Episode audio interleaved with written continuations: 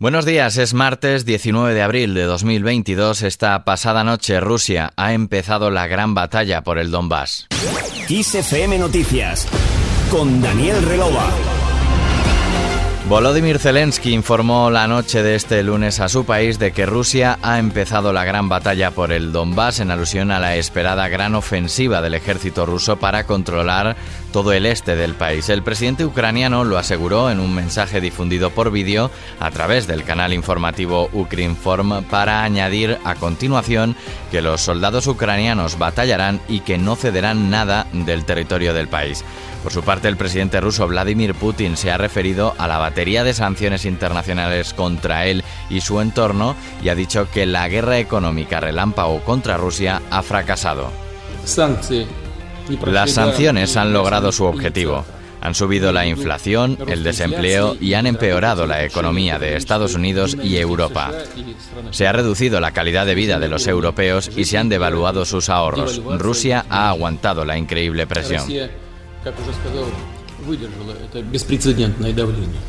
Y la Casa Blanca insiste, el presidente estadounidense Joe Biden no tiene planes de viajar a Ucrania en un futuro próximo, así lo ha trasladado la portavoz de la residencia presidencial, Jem tras la petición del presidente ucraniano de que visitase el país para comprobar la devastación causada por la invasión rusa.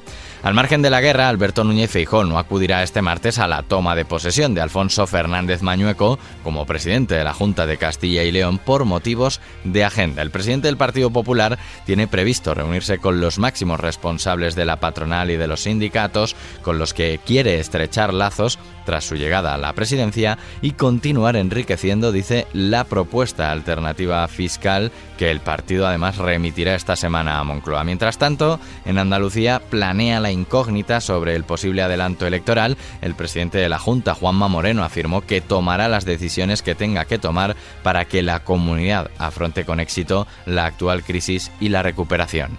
Es un momento delicado. La escalada de precios desde hace unos meses, motivada también por la injusta invasión de, un país soberano como es Ucrania por parte de Rusia, ha impactado también en hogares, actividades económicas, sin siquiera todavía haber superado la crisis de la pandemia. Y la situación requiere de mucho acierto y requiere de mucha audacia por parte de todos. Y sepan que mi compromiso como presidente del Gobierno de Andalucía en esta materia es firme tenemos la determinación de tomar todas las decisiones que tengamos que tomar para que Andalucía afronte con éxito la crisis y la recuperación.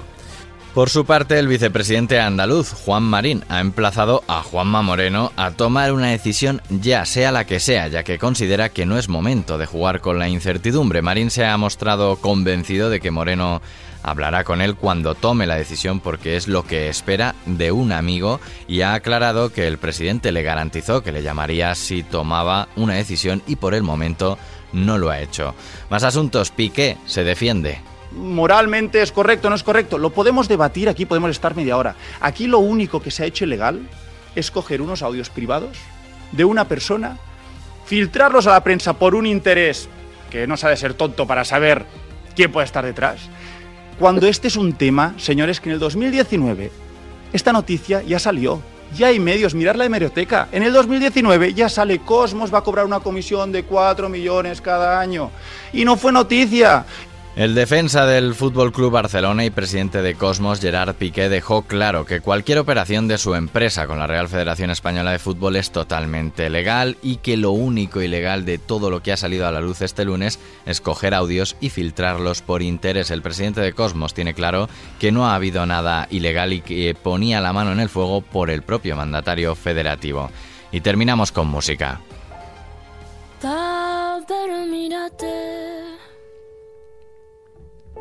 No pienses más, nada que pensar.